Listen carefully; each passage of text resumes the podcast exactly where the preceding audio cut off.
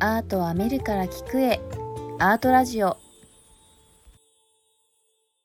こんにちは。アラクウェブ編集長セバスチャン高木です。同じく音声コンテンツ担当先入観に支配された女サッチーです昨日はい駆け込みで行ってきましたよね。はいどこに行ったんでしたっけ？はいえっと東京上野にあるうん。東京国立博物館平成館でやっている聖徳太子と法隆寺っていう特別展ですでも9月5日までだよね。そうですねだけど、はサッチーがどうしても見たいのがい、はいあ8月9日までだからはいもう見れないんだよね。そうですねちょっともう終わってしまったそんなにまでしてはい何を見たかったんでしょう。はい、あの天寿国州長っていうああ昔中宮寺に本尊の横にさらっとかかってたやつ だ。あそうなんですうんうんねさらっとさらっとかかってたんじゃない？そっかでもねあれだって一番古い織物でしょうんで刺繍が刺繍がねはい飛鳥時代はい飛鳥時代推定で622年頃1400年前そうですねうん1400年前の刺繍があんなに残ってるはいなんか保存状態もいいし、うん色もすごいあの赤とか緑とかよく残ってるよね自然染料でうねんすごいなと思ってでこれは何何かっていうと聖徳太子がはいまあ亡くなった後はい妃の願いを受けてはい推古天皇の命によって作られたうんうんうんうんカーテンの断片はい太子が往生したという天寿国のありさまがはいこれもう解説通りです よ はい緻密な刺繍によって表されておりはい、飛鳥時代の仏教思想を知る上でも極めて重要な作品であるうん確かにあのちょっと自分たちが思ってる仏教のイメージと違うんだよねあそうですねそうかも少しなんかこう派手派手な感じうんちょっと華やかな感じはしましたねこれよく言われることだけどはい当時の仏教ってはい超派手だったんですよあそんなにほら派手だったんですかやっぱり今って色が全部落ちちゃってるじゃあなあいそうですねその仏像とかも結構そうそうそうそうなんか渋いものの代表みたいじゃないですか、うんうんうんはい仏像とかそうですね建物とかはいでも創建された当時は、はいあれ極彩色だったわけですよ赤黄色とかそううんうんうん、金とか銀とかね、うんうんうんこれ何かっていうと、はい巨大なインスタレーションですよねインスタレーション宗教当時の仏教ってはい政治利用されたわけでしょ、ああはいはいということは政治の利用するっていうことは人々を圧倒しないといけないわけですよああはいうんうんだからじゃあ仏教のその建築物とかねはい仏像が、はいまあ、とんでもなくでかいわけですよそうです当時ねは確かにうんでとんでもない色でうんものすごい美しいわけじゃないですか、はいそれを見た人々は仏教すげえってなるわけですよなりますね確かにでそのすげえこんな仏教仏教ってこんなのできるんだといいうことではいひれ伏してしまうわけですよあだから圧倒的な力をはい政治家って見せないといけないわけでしーょ、うんうんうんそのねまああのデモンストレーションあーだからインスタレーションなんあですそうなんですねなんかこれでもヨーロッパとかもそうですよねあー教会とかそうそうキリスト教の建築物ってなんであんなに大きいかとうんかはいなんであんなステンドグラスはいうんうんあり入まっすねた途端にこうなんかあれってもうあの脳内に作用してるわけですよねあ天然のこうなんか、まあ、薬というか だってぼーっとしちゃうわけでしょーそうですねでぼーっとしちゃうと人って話聞いちゃうわけなんですよ、はあなるほどうん、だからそれと一緒なのでへえだからこんなにキラキラしている必要があっあー人々をそう取り込みへえただから自分たちが思っているその仏教とはちょっと違うっていううんうのが、んうんこの天寿国宗長これいつも間違えちゃうんだよなこれえどう間違読めないえの たんですか確かにちょっと字も漢字も難しいですよね、刺繍の衆が入っていたりで残念ながら、まあ、天寿国州長ははい終わってしまったんだけどはいでもさ、あの今回のこの聖徳太子と法隆寺はい、うん予想以上に織とか切れとか染め物が多かったうよん、ねああそうですね、うんうん、糞像絵とか糞像絵あの糞像絵ってあの高貴なお坊さんがはい着る、まあはいその名の通り糞の色をしたうん、うん、あの着物ですよねそうですね飯あものですけど、はいで俺わざわざそういうようなそうボロを装うとはい ボロを装うけど、その内容たるやすごい全然ボロくないっていうそうねですね本当に手間がかかってるだってあれ絹でしょそう絹ですあの細いいやつを縦と横にこう織り込んでいくわけでしょ、はいそうですそうででわざとボロボロに見せるとすそうどんだけ手間かかっとんねんっていう感じですよ本当ねにいやーあれはすごかったうん他にもいろいろあったんじゃないあそうですね特に高木さんがうん興奮して見ていらした仏像があいきなりもうです仏ね像の話でいいのねあ早いですかいやいいですいいですあのすごい展示物が多いじゃないああそうですね確かにだから、はいでしかも僕はさはいこうなんか「また法隆寺か」みたいな感じだったん最ですよ初そうですねちょ正っ直とこ言ううとテンション低くてだっても私はヒヤヒヤしましうた何回も法隆寺行ってみてるわけですよそうですよね高木さんはねではだいからろくにあの今回あの出陳リストも見ずにはいああもうしょうがねえなっていう感じで行った らはい行ったらですよはいあの四天王があの四天王はい、うん法隆寺のはいあれ近藤だっけはいそうです近藤の四天王像のうち多聞天と項目天が出てたんだよね、はいまそうあ、です前期は多聞天と項目天かあいやこれ通期であ通期本当、はいあそうはいじゃあいいや、はいまあ、いずれにしてもこの四天王ははい僕はあの最近あんまり見れてないんですけどはい唯一の趣味が仏像巡りだった頃があってはいでその仏像の中でも、はいまあ、1位か2位1番か2番目に好きなのがこの法隆寺近藤の四天王なんですよね。へえどういうところがこまあ、あの高ガ橋さんキってあの邪気を踏んでるんですけど、うあはいはい、邪気かガキって言っちゃったうんうん、この邪気がねはい、可愛すぎるうんうん、確かにエキゾチックそうですね、表情が結構なんでこんな可愛いんだろうっていうぐらい可愛いはいであとはいやっぱりあの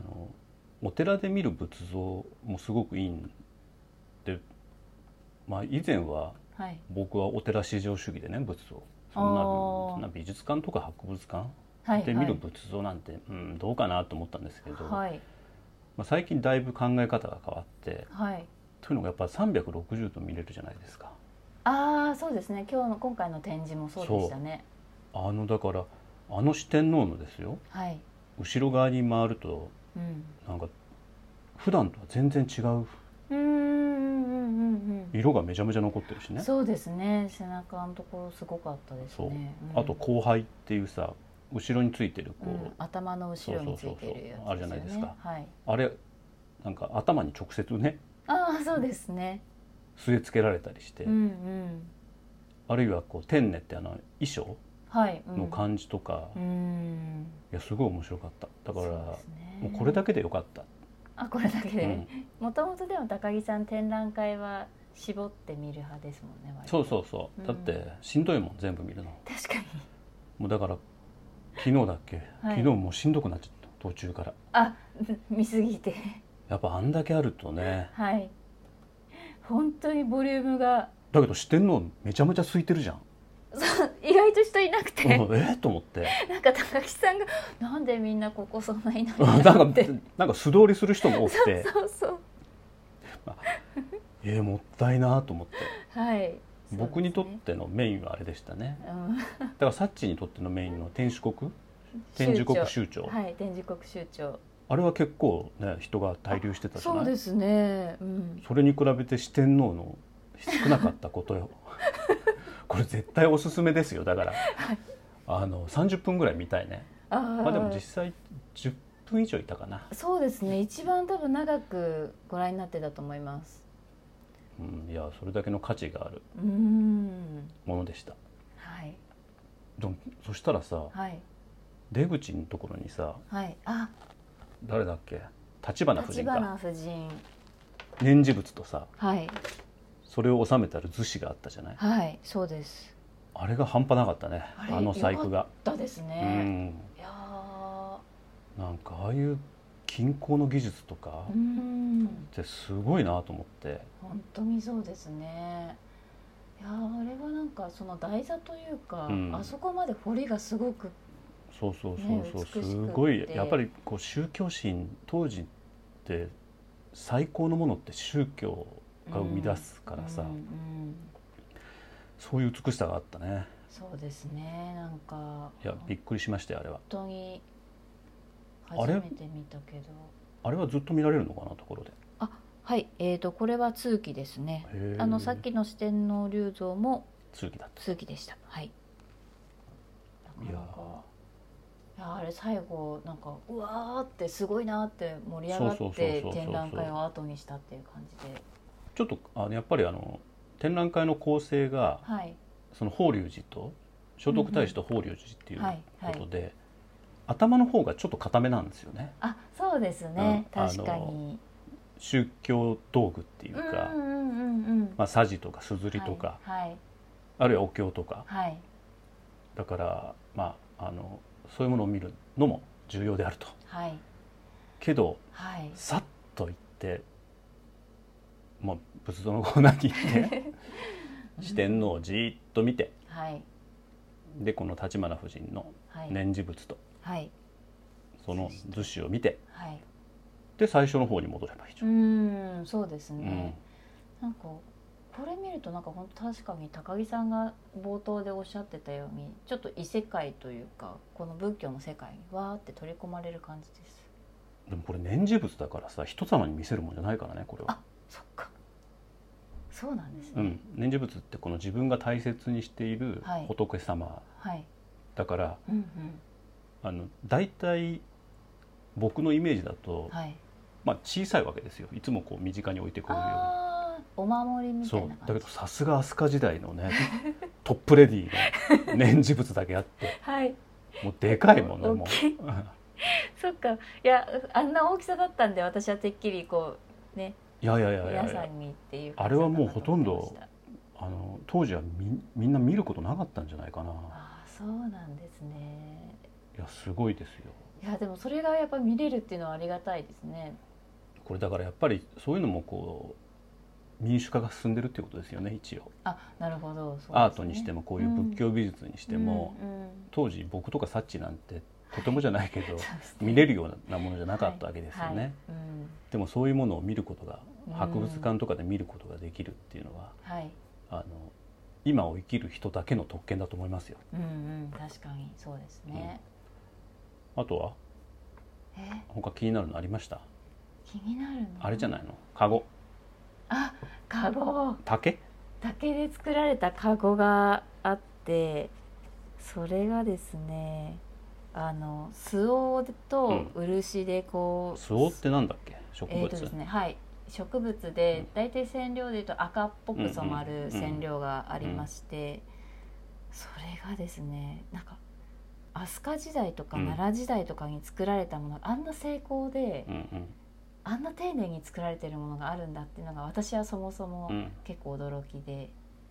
興奮して見てたら高木さんが去っていっちゃったみたいない感やじいやそんなことないよああすごいねっていやー まあいいんですよはい人それぞれだからねあそうです気興に味がなあるるポイントはそうそうはいそうそう人それぞれなので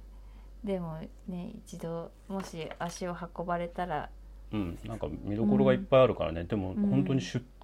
品作、はいが多いから、はいや目っぱり録番号でいうと193までありうますね、ん、何かに絞ってしかも全部ほぼほぼお宝揃いですからね、そうですねでやっぱり法隆寺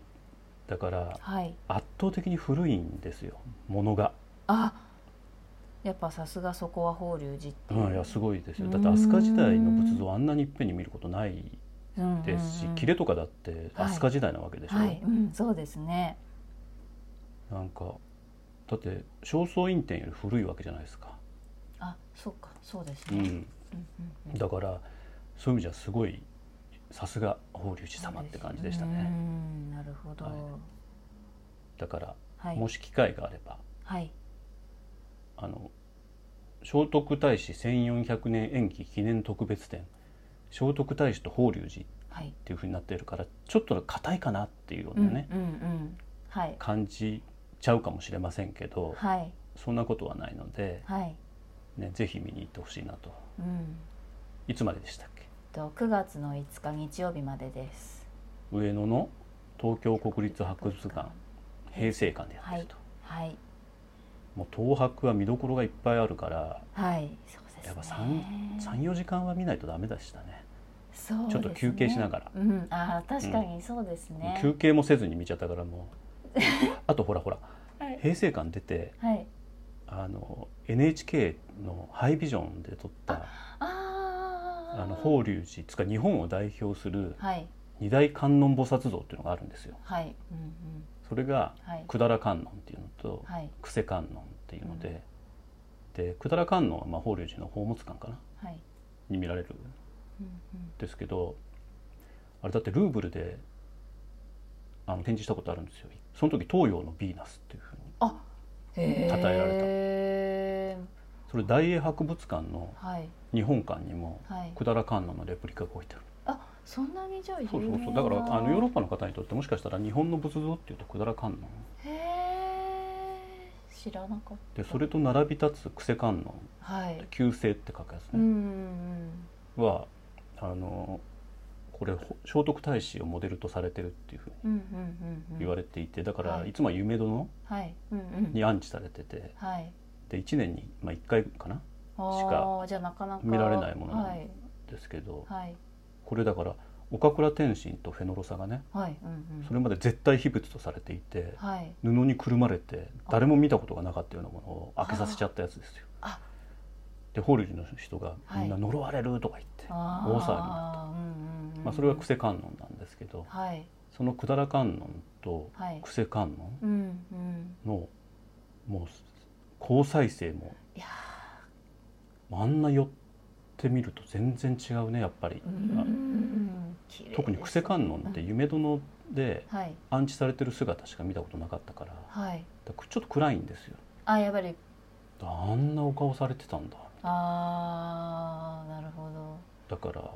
あの展覧会見終わってもまだ見どころがいっぱいあるうんということではいぜひ行ってほしいですねはい